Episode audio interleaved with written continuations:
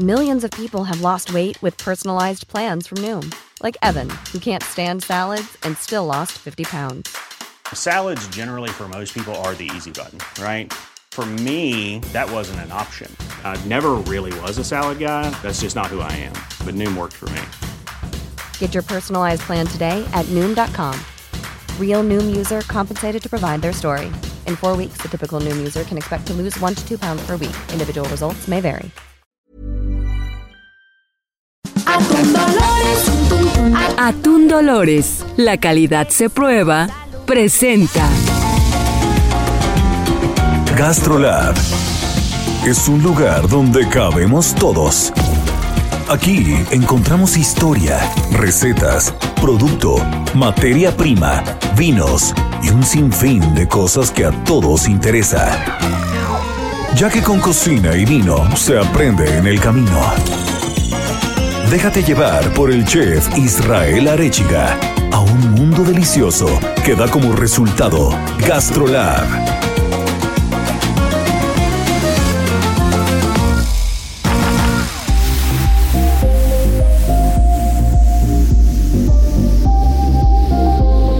Amigos, ¿cómo están? Qué gusto encontrarnos nuevamente como cada sábado y domingo a nuestra cita puntual a la una de la tarde para hablar de GastroLab y lo mejor de la gastronomía, del producto y del buen comer.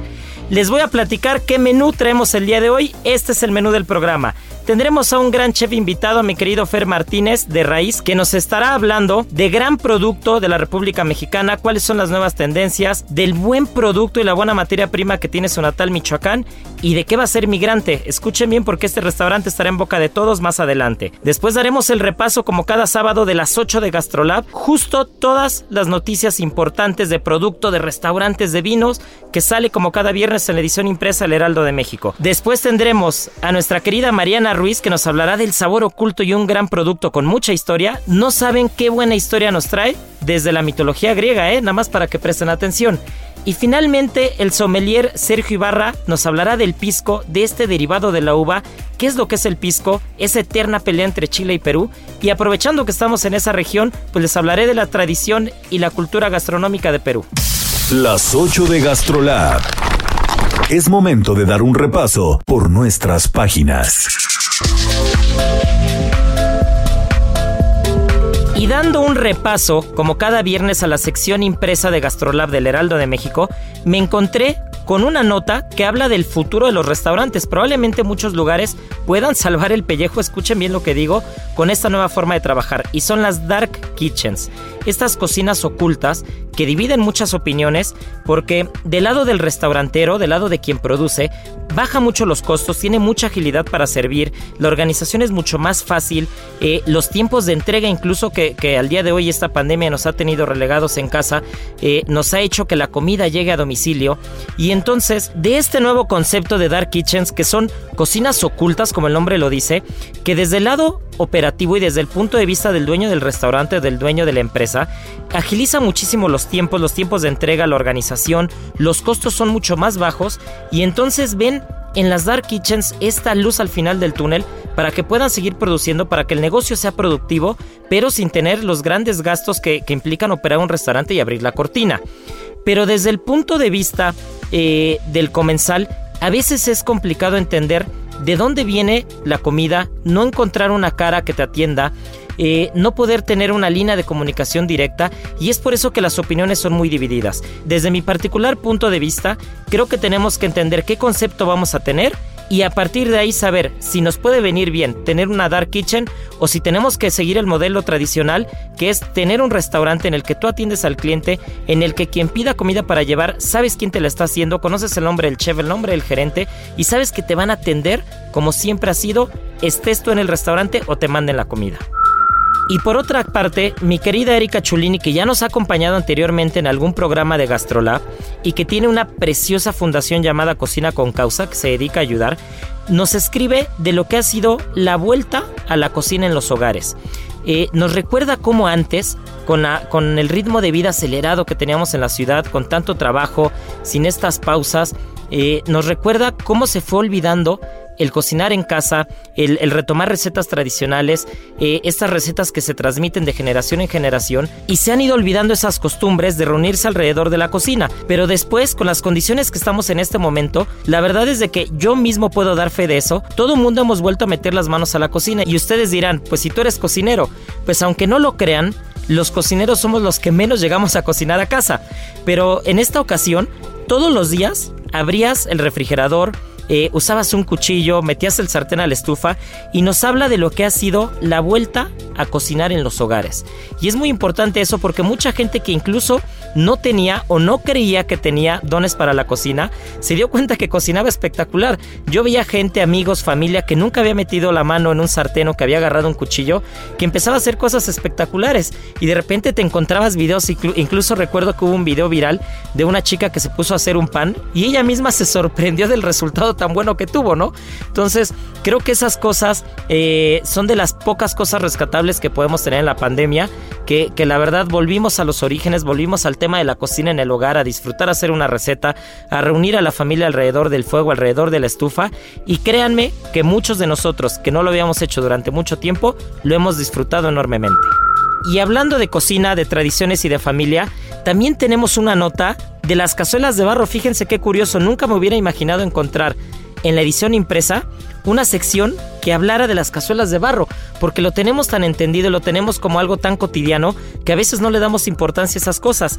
Y nos habla de la alfarería, nos habla del origen prehispánico de estas cazuelas de barro, y si ustedes prestan atención, no recuerdo un guiso de abuela, un guiso tradicional, un guiso de estas cocineras tradicionales que encontramos en Oaxaca, en Veracruz, en Puebla, en todos los estados de la República, que no tenga origen en una buena cazuela de barro. Y recordemos que estas cazuelas de barro, nada más como, como, como mero dato, se cocinan a más de mil grados centígrados y son tan cuidadosamente hechas que tenemos que curarlas después para que nos puedan durar y nos puedan aguantar las temperaturas. Uno nunca se imaginaría el trabajo que hay alrededor y detrás de estas cazuelas de barro que a veces no valen lo que deberían costar. Son trabajos artesanales y como siempre lo hemos dicho, lo que está hecho en México está bien hecho. Y hablando de cocineras tradicionales, me encontré con una nota de Chepina Peralta, la pionera de los cocineros en los medios, que es toda una institución la señora, y nos platica una excelente historia de cómo ella empezó en los medios solo con una demostración de cazuelas, nada más para se den una idea, y acabó siendo una institución de la gastronomía en la televisión mexicana. Y finalmente me encuentro con una etiqueta de vinos y con un rostro más que conocido y autorizado para hablar del vino en México, que es la sommelier Sandra Fernández, que justo celebra sus 20 años de trayectoria con un vinazo llamado Blends. Como el nombre lo indica, es una mezcla de tres uvas, Cabernet, Merlot y Tempranillo. Pero para hablar de Sandra Fernández, ¿quién mejor que nuestro querido sommelier Sergio Ibarra, que hace más de 10 años tuvo el placer de compartir con ella en un lugar llamado Tierra de Vinos. A ver, Sergio, cuéntanos, ya que estamos aquí, cuéntanos cómo fue trabajar con la sommelier Sandra Fernández y qué era Tierra de Vinos, que hasta donde tengo yo entendido, fue un concepto pionero del vino como protagonista en la gastronomía mexicana. Bueno, pues hablar de, Tierra de Vinos y de Sandra Fernández es ahora una institución en, la somelería en, México, ¿no? Ya que en ese tiempo fue un lugar diseñado especialmente para el consumo del vino. Cuando iniciamos, pues no, no había ningún producto que no se sirviera que fuera derivado de la uva. Solamente servíamos vino, brandis, coñacs, oportos, vinos de postre y había clientes que, en, su momento, pues por así decirlo, teníamos que educarlos porque llegan a... whisky, querían cerveza, querían tequila, ¿no? Y no había, ¿no? Exactamente, no había. Entonces todo estaba diseñado conforme a la cultura del vino. Incluso los menús se cambiaban por lo menos una vez al mes y se, elaboraban maridajes especialmente para, para cada etiqueta que se elegían con, el grupo de sommeliers, ¿no? Y trabajar con Sandra y pues era impresionante. Recuerdo que todos los lunes catábamos a las 9 de la mañana las etiquetas a ciegas sin que, sin que las bodegas estuvieran presentes, ¿no? Todo el panel de catadores junto con los socios del restaurante y la directora que era Sandra, teníamos eh, equidad de puntos y las bodegas no sabíamos si elevábamos el vino de más o lo despedazábamos detrás, ¿no? Entonces era, era lo interesante de tierra siempre estar probando y catando constantemente. Llegaban sommeliers de otros países y, y decían que era un privilegio trabajar en tierra porque no se podía hacer eso, ¿no? Como, como nosotros llegamos a trabajar en ese momento, ¿no? Y creo que eso habla de Sandra Fernández eh, y sus inicios en el vino y en, en, los restaurantes en México, como, como una persona que siempre fue impecable, ha sido muy disciplinada y que como lo dijo Sergio, es toda una institución en el medio del vino en México. Felicidades Sandra. Así que ya saben, si los dejamos picados y con ganas de más de Gastrolab, no tienen más que ir a www.leraldodemexico.com.mx para darle un buen repaso a la sección de Gastrolab que todos los viernes ahí está arriba. Heraldo Radio 90.1 Monterrey. La vuelta al mundo en un bocado.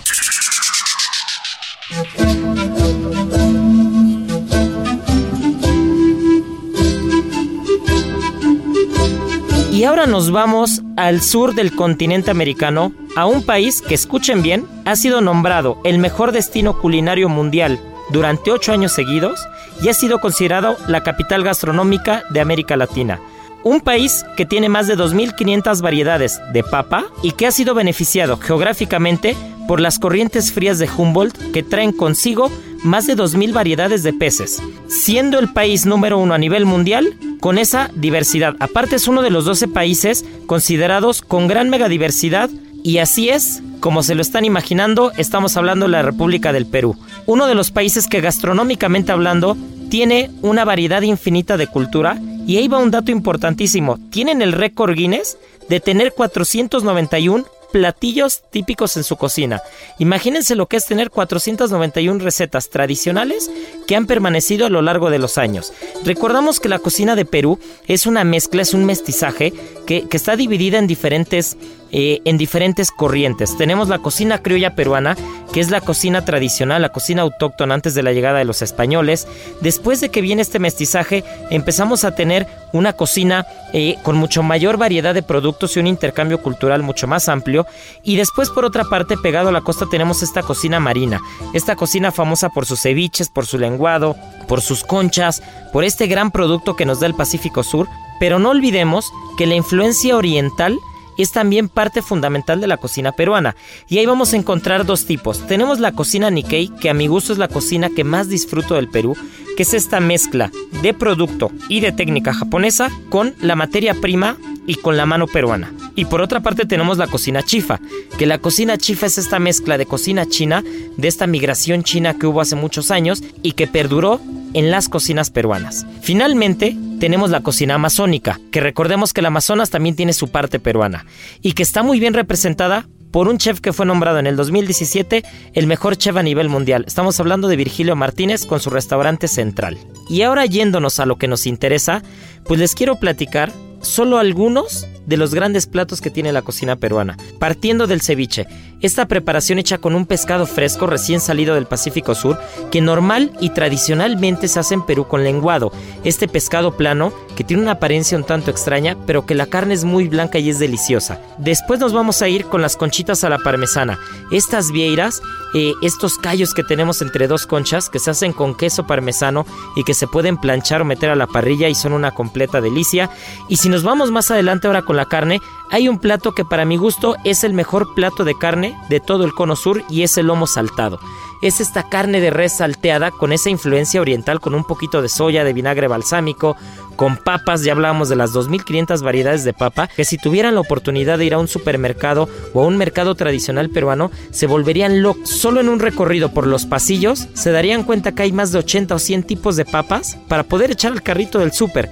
Y depende del platillo que vayas a preparar, es la papa que vas a elegir. Así de extensa es la variedad de producto y materia prima que vamos a encontrar en el Perú. Pero bueno, volviendo al lomo saltado, toma su nombre porque hay que meterlo en un wok, en este recipiente eh, semiesférico que se usa para la cocina oriental y se saltea de tal manera que el lomo parece que está saltando. Entonces es una delicia y quién mejor para platicarnos de la cocina peruana, del producto, que el sommelier Sergio Ibarra, que en sus inicios estuvo en uno de los grandes restaurantes peruanos que ha habido en México, propiedad del chef reconocido Gastón Acurio. A ver, Sergio, cuéntanos, ¿qué fue estar en la cocina de Astrid y Gastón? Yo hay algo que no voy a olvidar nunca y es un plato llamado La bruja y los camarones al fuego, que era una completa delicia. Y la segunda cosa que jamás olvidaré es que en Astrid y Gastón era un servicio, lo que se dice pulido e impecable. A ver, ¿qué fue estar dentro de ese restaurante? Es, es magia, ¿no? Gastón siempre lo decía que, que comer en Astrid y Gastón eh, era comer dos veces. Cuando, cuando el, el mesero te sugería y te platicaba, ¿no? Y te platicaba todas las historias que conllevan tener ese plato ya en la mesa, ya te lo estabas imaginando, ya lo estabas disfrutando y, y, y, ya estabas comiendo. Entonces cuando llegaba el plato a la mesa, pues era comer por segunda vez, ¿no? Y, y pues todas esas influencias de cocina que, que tiene Perú, la diversidad de como ya lo comentaste, la cocina Nikkei, la cocina criolla. Y si nos, y si nos vamos a regiones, si me permites, si hablamos de la cocina de Cusco, hablamos de la cocina andina, hablamos de la cocina limeña, de la cocina del Amazonas, o sea, del Callao. Estamos hablando que geográficamente, aparte de la diversidad que tienen en producto, en materia prima, en climas, eh, es muy diferente, muy parecido a lo que pasa en México, es muy diferente la cocina que vas encontrando en las diferentes áreas geográficas, ¿no? Exactamente, y además ellos, él, él lo, lo, retrata tal cual con, con el comensal, ¿no? No sé si recuerdes eh, un plato que se llama La Causa, ¿no? Así la es. Causa. Que esa, y, ese plato tiene una historia muy bonita. A ver, cuéntanos esa historia. Y, y esa, esa historia era súper interesante y cada plato tenía lo suyo, ¿no? La Causa se le denomina a la guerra que hubo en el Pacífico entre Perú y, y Chile por territorio, ¿no? Recordamos que, que, es un es un plato que es es que papa. Estaban, perdón, que estaban aliados Perú y Bolivia contra Chile. Exactamente, ¿no? Y, y entonces pues los, los hombres se, se iban a, a, a pelear por ajá, claro, ¿no? A pelear por ahora sí que por la causa. Entonces las, las, las esposas preparaban este este plato que es es papa prensada con, con sal, limón, ají, ají amarillo. Ají amarillo, exactamente. Entonces en ese tiempo era como un estilo de un tabique y salían a venderlos a las calles para poder sustentar sus familias y, y, así lo ofrecían, es para la causa, ¿no? De ahí nace, nace el nombre. Y ahora como te repito, se me, no se me olvida, el, el, el plato tal cual llegaba el cliente y así lo presentabas en la mesa, ¿no? Imagínate, era papa cocida y prensada con jugo de limón, poco de sal, aceite de olivo, ají amarillo, con camarón temporado, aguacate y coronado con huevo de codorniz, ¿no? Entonces ya te lo, ya se lo platicabas y era espectacular verlo el, el, plato ya montado en la mesa, ¿no? Y de ahí recuerdo muchos también cuando hablábamos, por ejemplo, del ceviche, eh, venía también del origen quechua, ¿no? Ceviche, supuestamente cuando llegaron los ingleses también, ¿no? A las costas, eh, los quechuas les ofrece, ofrecían ese pescado fresco y, y era eh, y viene de ese dialecto, ¿no? Ceviche, supuestamente de... Del quechua. Ajá, y de ahí viene ceviche también. Yo tengo, yo tengo una anécdota muy curiosa que me pasó eh, cuando tuve oportunidad de conocer Perú y llegué a uno de los restaurantes de Gastón Acurio, a la mar, y casualmente estaba Gastón con otro grupo de cocineros comiendo y yo venía con otros dos amigos, cocineros también. Entonces, pues con toda la emoción de ver a Gastón, de, ver al, al, máximo representante en la historia de la gastronomía peruana y uno de los responsables que la cocina peruana esté en el pedestal en el que está. Entonces, este, como buenos chavos, porque ya tiene algunos años de esa historia, nos acercamos con él a que nos firme alguno de sus libros. Entonces, recuerdo que invita a sentarnos a su mesa y nos empieza a preguntar qué es lo que hacemos en Perú. Y, y, los tres siendo cocineros le decimos que el motivo por el que estamos ahí es únicamente por la comida. Que fuimos con la única intención de conocer su gastronomía y de conocer su cocina. La cocina del Perú como tal, ¿no? Y en ese momento Gastón adopta una posición en la que él es el anfitrión de nosotros porque estamos en su país. Y entonces él se hace responsable y él asume la responsabilidad de que nosotros comamos bien y de que nosotros seamos recibidos porque estamos yendo a su país a conocer su, su, gastronomía y a conocer su cultura. Entonces, primeramente, nos hace la invitación a cenar, nunca se nos va a olvidar esa cena, a uno de sus restaurantes de cocina chifa, que se llama Madame Toussaint, y nos hicieron un menú, un menú degustación, bueno, de 15 tiempos es poco. Recuerdo que caminamos por las calles de Lima hasta las 3 de la mañana para que se nos bajara la cena. Pero otra de las cosas que recuerdo muchísimo es que Gastón me pregunta y me dice, ¿cuál es el mejor restaurante en el que han comido? ¿Dónde, ¿Dónde han comido tan bien aquí en Lima? Porque ya llevábamos como 15 días en Lima. Y yo para ese entonces no tenía idea de la cantidad de restaurantes que tenía Gastón en todo Perú. Y, y, y, ya habíamos pasado por Astrid y Gastón en Casa Moreira, en, en Lima, ya habíamos, eh, ese día habíamos estado en la mar, ya habíamos pasado por algunos restaurantes, Tanta, que también es de él, y, y yo sin saber le digo, pues Gastón, me vas a perdonar, pero el mejor restaurante en el que he comido en todo Perú se llama Panchita y es un restaurante criollo. Y entonces se ríe y me dice, bueno, es que no lo sabías, pero también es mío. Entonces, bueno, al final, al final ya nos reímos. Bueno, ya que estamos eh, en el territorio del Perú, ya que estamos en la parte sur del continente americano, pues no te nos vayas, Sergio, porque nos tienes que platicar de lo que es el pisco, este derivado de la uva y cuál es su importancia y la eterna pelea que hay entre Chile y Perú por él. Del vino a la palabra con el sommelier Sergio Ibarra.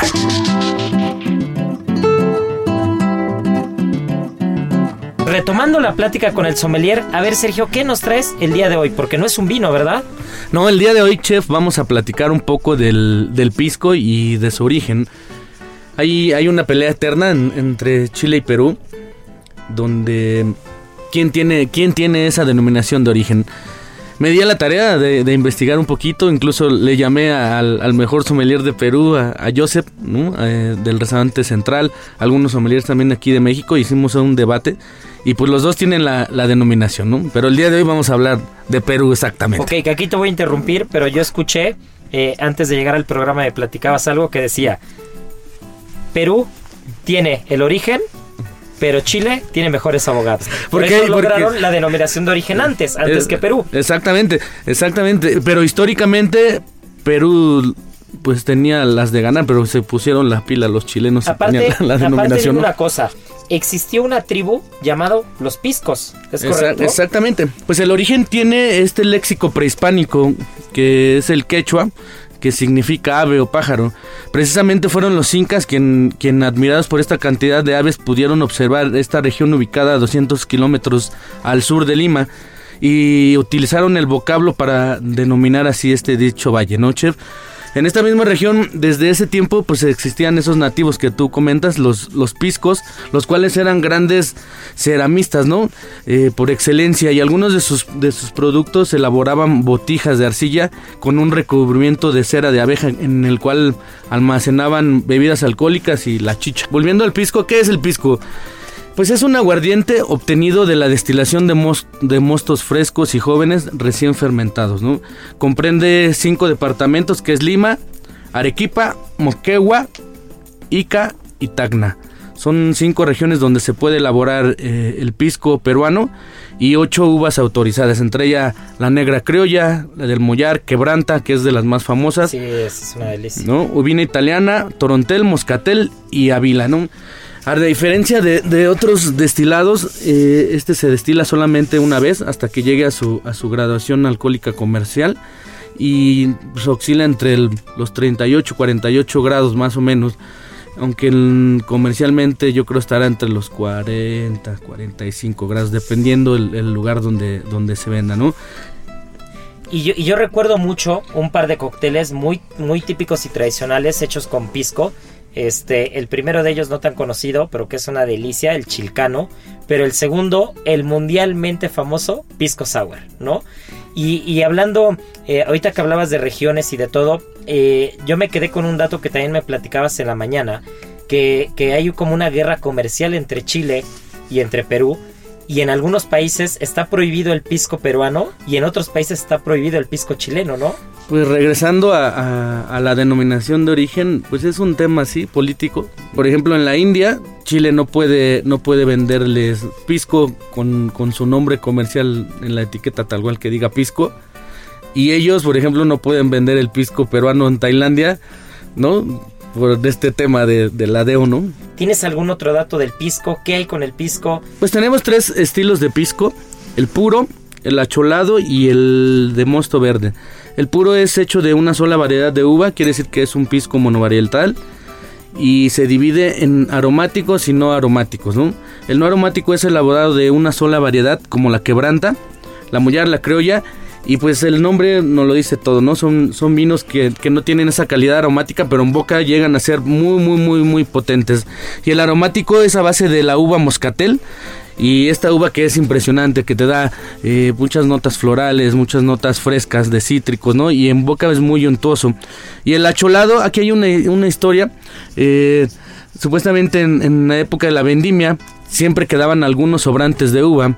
Entonces la gente que recolectaba esa uva le preguntaba al, al, capataz, ¿y qué va a hacer con la uva que sobra? Y le decía, pues cholo, llévatelas todas, ¿no? Y entonces la gente empezaba a recolectar la uva y mezclaba, y mezclaba las diferentes variedades y de ahí nace el término de acholado, ¿no? Que no quiere decir que, que era un mal pisco, ¿no? Porque hay dos maneras de hacerlo. Una, cortando todas las variedades de uva, mezclándolas, las prensan, pero se dice que pierde su, su verdadera maduración, ¿no? Y la otra es, ya teniendo fermentado, ¿no? El producto, incluso ya destilado, hacen las mezclas y, y de ahí nace el, el, pisco acholado, que es una mezcla de, de diferentes variedades. Bueno, pues muchas gracias Sergio, siempre nos traes datos interesantes, nos traes mucha cultura, mucha cultura bebible y sea chileno o sea peruano, siempre vale la pena probar un buen pisco sour. Gastrolab es un lugar donde cabemos todos. Vamos a una pausa y regresamos.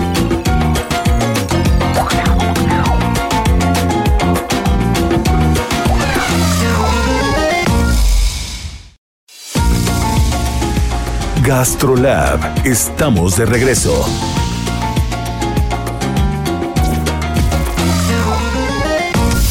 Y ahora, el sabor oculto.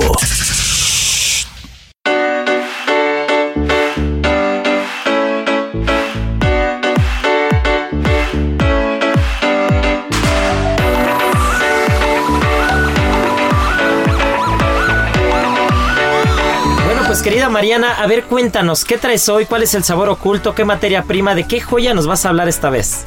Primero, hola chef, hola a todos del otro lado. Y pues el día de hoy les voy a platicar de uno de los alimentos más antiguos de todo el mundo, que en latín significa manzana dorada y estamos hablando de la granada. Entonces, déjame comentarte que en el antiguo Egipto ya había rastros de que ocupaban esta fruta.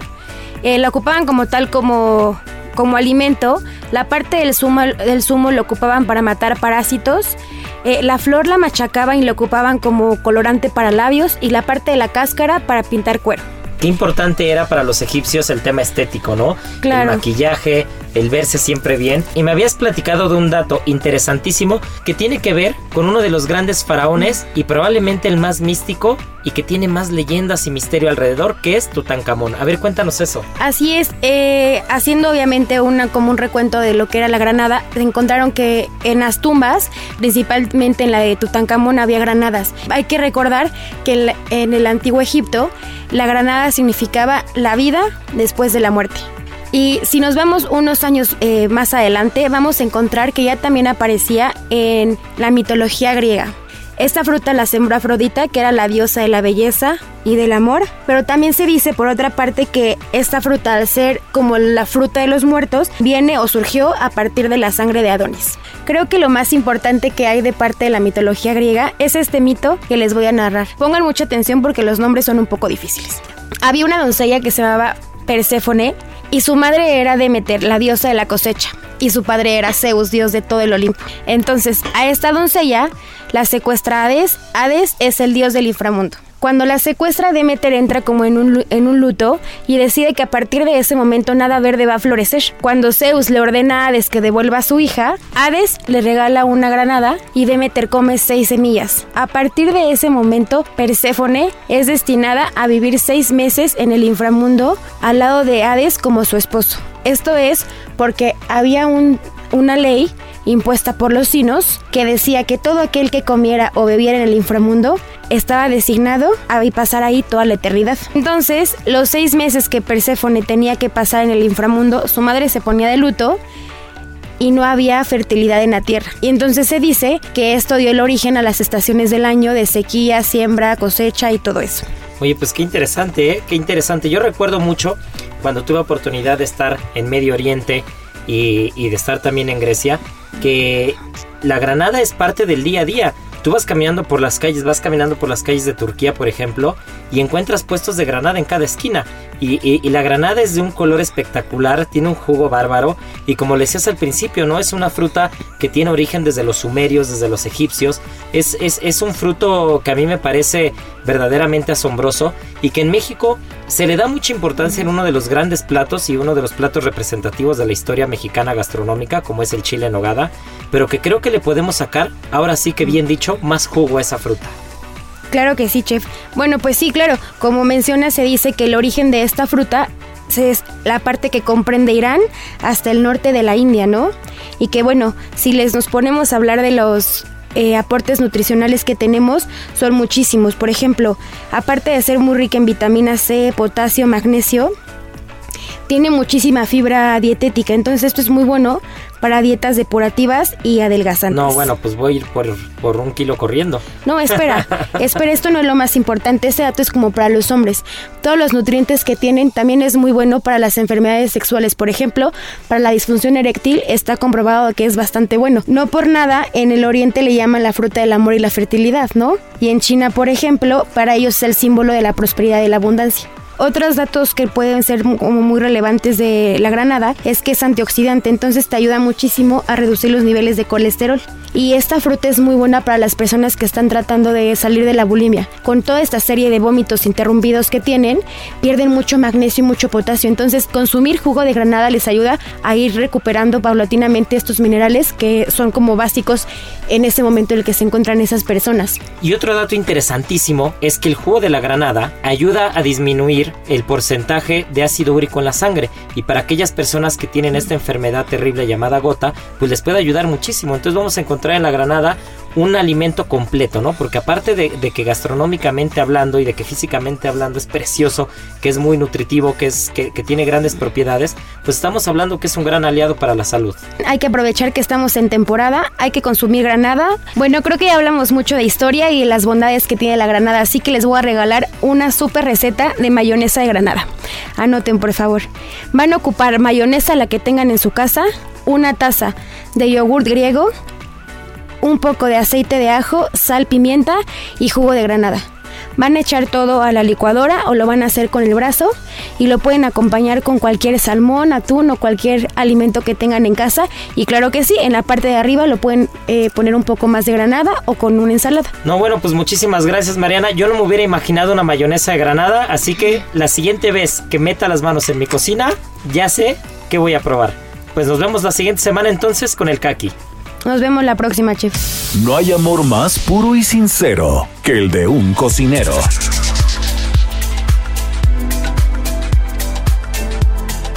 Tal como les había platicado al inicio, traigo invitado de lujo y que pronto saldrá en un buen programa de Gastrolab. Ya verán los platos que nos hizo. Ya saben que el programa de Gastrolab sale todos los miércoles a las 6 de la tarde por el canal del Heraldo TV. Y traigo a mi querido Fer Martínez, que seguramente lo tienen en el radar por un restauranzazo de cocina oaxaqueña, si mal no recuerdo, oaxaqueña en general, que se llamaba Yubán.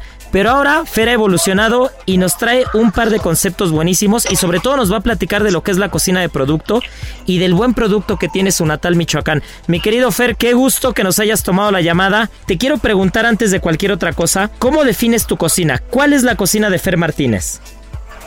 ¿Qué onda, mi querido Isra? No, pues yo encantado. Este, me pone muy feliz platicar contigo. Este, hay una gran admiración, ya sabes, por todo el trabajo que hacen este, en el grupo donde estás. Y sobre todo me pone muy contento poder compartir con la gente las cosas que estamos haciendo hoy y un poquito lo que hicimos hace unos añitos. Este, pues nada, ahorita estamos aquí en la cocina de raíz en Schiller dándole duro, este, Schiller 331 en, en Polanco. Ya es, domicilio conocido, ya ha tenido una gran historia este lugar también, desde, desde cocineros que han estado, que han hecho un trabajo espectacular, este, gente muy profesional, eh, nos toca hoy tomar la batuta y este, pues estamos aquí súper contentos tratando de darle un toque personal a la cocina, eh, que la onda es que siga siendo pues evidentemente esta cocina mexicana de ingredientes este, muy particulares que nos gusta siempre estar ahí escarbando en todos lados y como bien dices, pues bueno, siempre estamos este, inquietos viendo a ver que si encontramos un gran pescado, una gran proteína, incluso vegetales este, que se están cultivando ahorita en, el país, de verdad, como hace mucho tiempo no se hacía. Entonces, pues, perdón que te interrumpa, mi querido Fer, pero entonces, ¿tú defines tu cocina como una cocina de producto? Mira, eh, yo dejé de ponerle apellido hace un tiempo porque creo que eh, en algún momento la gente se empezó a espantar un poquito con los subtítulos que tenían las cocinas Y a nosotros, evidentemente, como restaurantes, pues a veces nos ayudó para cobrar el cheque promedio más caro, ¿no? Evidentemente. Pues se volvió de pronto una tendencia y entonces ya de pronto la gente se empezó a ciscar un poquito cuando veías que decía, ah, cocina de estaciones, ¿no? Ah, cocina de, origen, ah, cocina de no sé qué, y todo el mundo le ponía como un apellido distinto. Eh, yo empecé a intentar un poco como, como desengancharme de eso. Sí trabajamos de esa forma, pues yo le llamo simplemente cocina mexicana, ¿no? Este, y me interesa mucho meterles de pronto ese chip a los chicos, eh, eh, de quitarle como los sobrenombres. Eh, sí nos preocupamos muchísimo por el producto, evidentemente, y por darle un sentido a las historias que contamos en la mesa, pero eh, creo que hacemos más amigable cuando decimos, ah, cocina mexicana, quizá, quizá me he dado el chance de ponerle, pues a lo mejor contemporánea, porque usamos técnicas un poquito más eh, de pronto modernas. Pues, que, exacto, que hemos como ido aprendiendo. No se confunda con esta mal llamada cocina molecular, también conocida como cocina tecnoemocional, ¿no? No hacemos exceso de uso en técnicas invasivas en los productos, ¿no? Somos muy respetuosos. Es más, incluso en el tema de los pescados y los mariscos tratamos de hacerlo menos, lo menos invasivos posibles, que se perciba el ingrediente que tiene. Si traes un camarón espectacular de Sinaloa, de pesca sustentable, pues que sepa a eso y a lo mejor buscamos un par de elementos que lo potencien. Sí, los platos son muy lúcidos de pronto en, el plato, en la mesa, y esa es como nuestra forma de enganchar al comensal a la hora de servirle. Pero queremos que en el plato perciba, ¿no? A lo que tiene que saber ese camarón, ese campache, ese, lo que tú me digas, y eh, algunos elementos que le vengan a potenciar, ¿no? Sea, yo creo que ahí puede radicar un poco la responsabilidad de los cocineros hoy en día, ¿no? Ahorita que decías, Fer, de que no te gusta ponerle apellido o un título a la cocina y de cómo a veces rebuscamos eh, consciente o inconscientemente de más las cosas, me, venía a la mente ese como meme o esa como broma que decían del chicharrón en salsa verde, que había quien le ponía en la carta, ¿no? Corteza de cerdo en salsa esmeralda. Y, era como era como la definición de, de complicarse de más. Pero mira, hablando de producto, así es, pero hablando de producto, yo te diría, ¿cuáles son los tres productos mexicanos top? Me gustaría saber de Fer Martínez en su cocina mexicana. Uf, híjole. Bueno, es que aterrizarlo en, tres está muy loco, pero sí, vamos a hacer lo posible. Yo diría chiles, evidentemente. Los chiles tienen que, sí o sí, el maíz, por supuesto. Chiles, maíz y cacao yo creo que son como los más eh, emblemáticos, ¿no? Como los que más marcan un poquito el tema de, por qué se nos reconoce, ¿no? Eh, eh, cada uno con su complejidad, con su variedad, con su... O sea, son impresionantes cada uno. Existen variedades de chiles como, como personas, yo creo, son demasiados. Y, en el tema del cacao, pues es yo creo que uno de los productos más complejos que hemos podido tener, este, el proceso, ¿no? Y si te vas a hablar del maíz, pues no digamos, ¿no? Más de 56 razas, ¿no? Este... Un regalo de la naturaleza.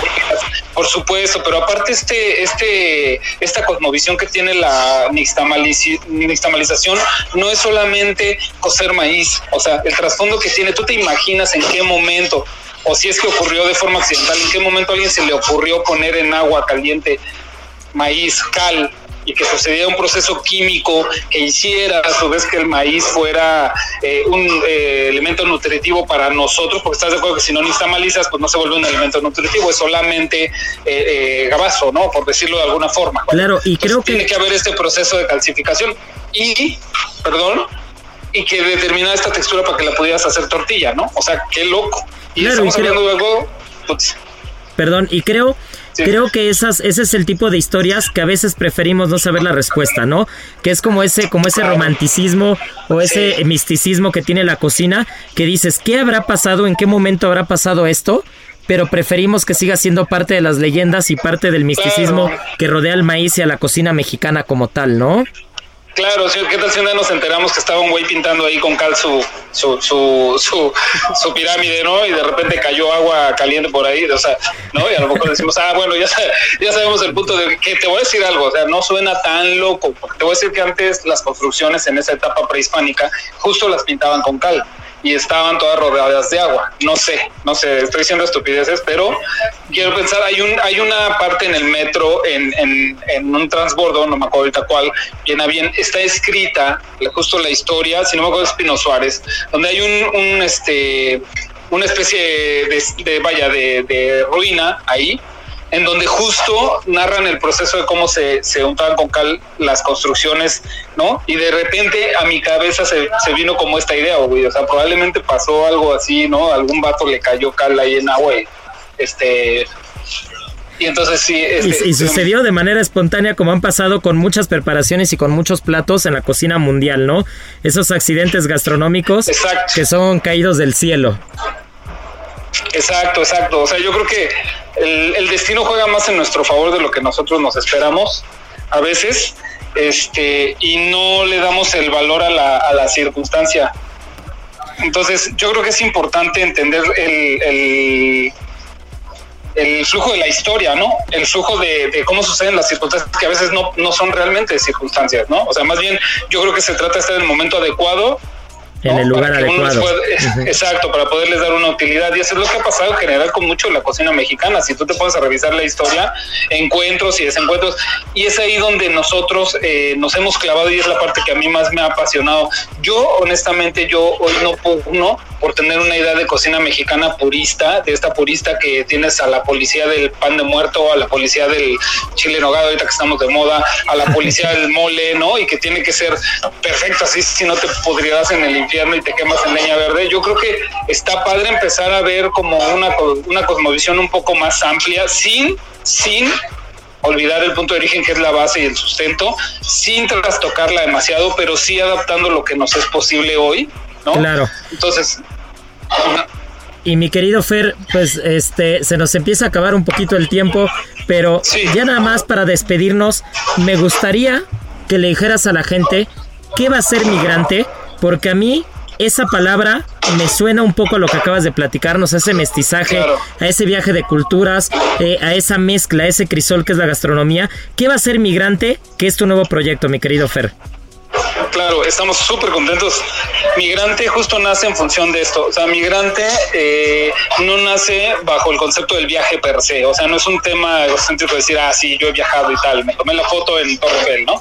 No, Migrante nace más eh, en búsqueda de este reconocimiento de, la migración cultural y gastronómica que existe en nuestro país y en todos, por supuesto. Todos en alguna parte nuestra somos migrantes. Ver, yo no nací aquí, yo nací en Michoacán, me trajeron a los tres años, eh, algunos no nacieron en este estado, o sea, un alto porcentaje no nació ahí, se está moviendo, otros nacieron aquí, se fueron a vivir a otros lugares por necesidad o como le quieras llamar, y todo eso nos trajo una variedad de ingredientes, de insumos y de técnicas, y a la par de aquí se llevaron muchas cosas. Entonces, Migrante nace con esa idea, con la idea de reconocer esa parte de mestizaje de la cual hablabas, donde nos vamos a dar el chance de, de jugar con técnicas interesantísimas, siempre con el interés de que todo primero que nada sepa bien rico, que te pases un lugar increíble, un espacio increíble en un lugar increíble con buena música, con buen alcohol, o vaya, o sea, buenos tragos, buenos drinks, buen vino, eh, producto de primera. Mis socios son dos tipos espectaculares, bien clavados cada uno en lo suyo. Uno es Iván del Mazo, que tiene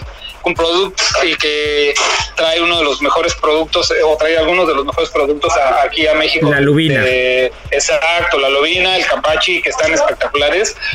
Eh, y Fer del Villar, que era eh, nuestro antiguo gerente en Yuban, justamente, y que hoy este, se integra ya como socio y como parte administrativa dentro del proyecto. La verdad es que somos tres, ¿no? Este, y queremos justo eso, compartir con, con la gente lo bonito que ha sido el redescubrir esta parte de la cocina mexicana, pero también redescubrir a nosotros mismos, ¿no? Después de darte tropezones y de que a todos, pues vaya, te sucedan experiencias de contrapuntos como en todo eso en la vida, y de pronto venga esta oportunidad de hacer un proyecto bien bonito como este, puta, este, la verdad es que estamos súper contentos, Migrante va de eso, de buena comida, de, un espacio limpio, bonito, eh, de buena atención, ¿no? Eh, donde puedas estar comiendo primero bien rico y después te puedas seguir echando unos tragos súper contento, con comida de todos lados, ¿no? No en cuanto a reproducción de recetas, porque no es el estilo que yo hago.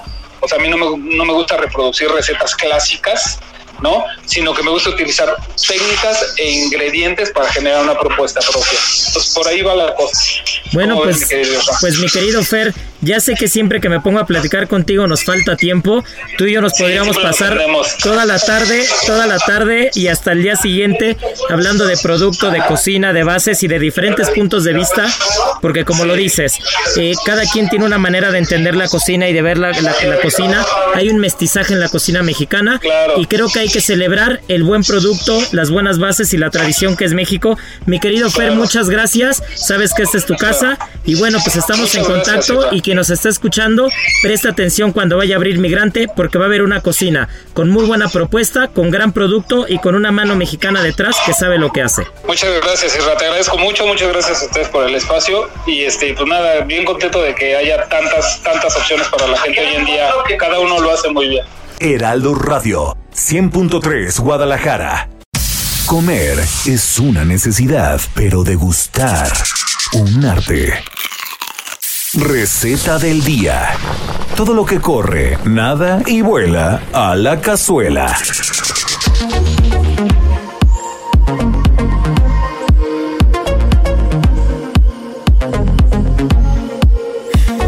Retomando la plática que tenía con el chef Fernando Martínez y hablando de la materia prima del gran producto que hay en México, justo él tocó el tema de uno de los mejores productos del mar mexicano y que yo personalmente amo y es el camarón azul del Pacífico. Y hoy les traigo una receta que pude constatar personalmente en uno de los grandes pueblos de Sinaloa, en uno de los grandes municipios pesqueros que se llama Celestino Gasca y que es muy famoso Celestino Gasca por dos cosas. Por los aguachiles tradicionales que hacen, número uno, y número dos, por las ostras que sacan del mar, que si tienes la oportunidad de probar a la orilla del mar, en la arena, recién salido del mar, es uno de los grandes manjares que vas a probar en tu vida. Así que anótenle, vayan por lápiz y papel porque ahí viene la receta del día. Y lo primero que vamos a necesitar para esta receta es uno de los grandes utensilios prehispánicos y mexicanos por excelencia que es el molcajete.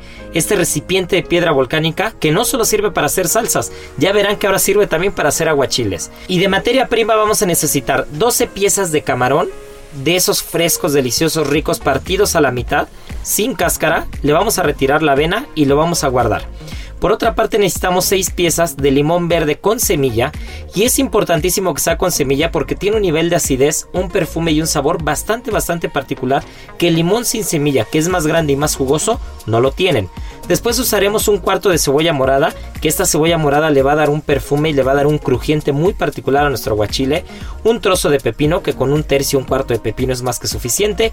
Y con unas 6 piezas de chile chiltepín, con eso ya estamos listos para empezar el aguachile. ¿Qué vamos a hacer? Pondremos sal de mar o sal de grano. Recordemos que México tiene unas salinas espectaculares, que en Colima particularmente hay una gran sal. Si tenemos sal de Colima, si tenemos sal de Campeche, la vamos a poner en este molcajete. Vamos a empezar a moler y vamos a exprimir los limones bien, bien, bien exprimidos. Y entonces vamos a tener un jugo con bastante sal. Es importante que este jugo tenga bastante sabor, que tenga bastante sal, porque el camarón lo tiene que absorber. Entonces, tenemos el jugo y tenemos la sal.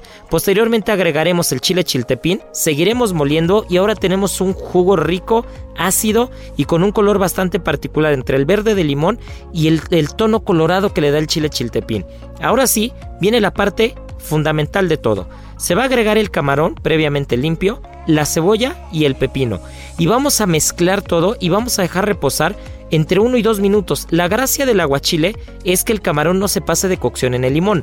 Entonces vamos a cuidar que no se quede mucho tiempo. Con un par de minutos va a ser suficiente y veremos cómo la carne del camarón empieza a ponerse de un color blanco opaco. Deja de ser traslúcido y brillante y empieza a cocinarse por llamarlo de alguna manera. En ese momento probamos de sal el aguachile y si ustedes quieren, le pueden agregar unas hojitas de cilantro y un poquito de pimienta negra.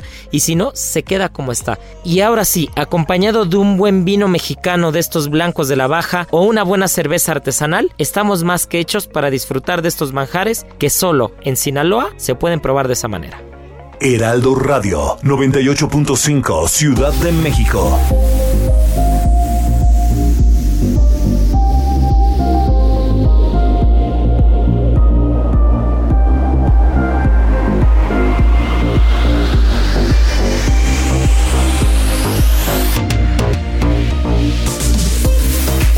Y pues muchas gracias a quien nos escribió en relación a la adivinanza de la semana pasada, que les cuento la respuesta correcta. Un producto untuoso, que había que ser cuidadoso con el prensado para que no se amargara y de un color como el oro, estábamos hablando del aceite de oliva. Así que muchas felicidades a nuestro ganador de la semana pasada. Nos da muchísimo gusto que interactúen con nosotros, que nos escriban, que nos cuenten lo que quieren escuchar. Querido Jesús Ubaldo, muchas felicidades. Estaremos llegar un buen presente. Y ahí viene la adivinanza de esta semana, así que pongan atención. Mi origen se debate entre el sureste mexicano y la América Central.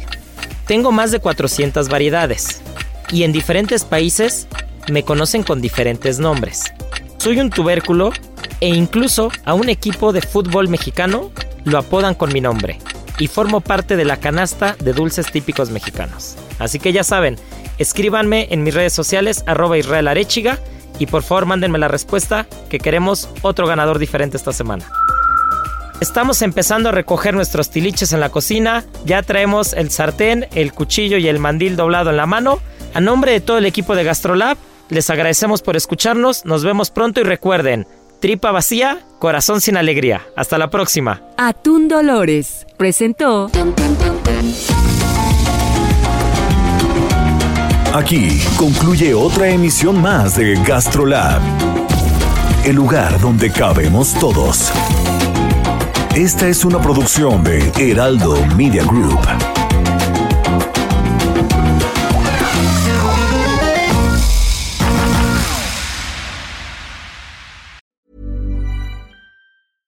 Ever catch yourself eating the same flavorless dinner three days in a row? Dreaming of something better? Well, HelloFresh is your guilt-free dream come true, baby. It's me, Kiki Palmer. Let's wake up those taste buds with hot, juicy pecan-crusted chicken or garlic butter shrimp scampi. Mm. Hello Fresh. Stop dreaming of all the delicious possibilities and dig in at HelloFresh.com. Let's get this dinner party started.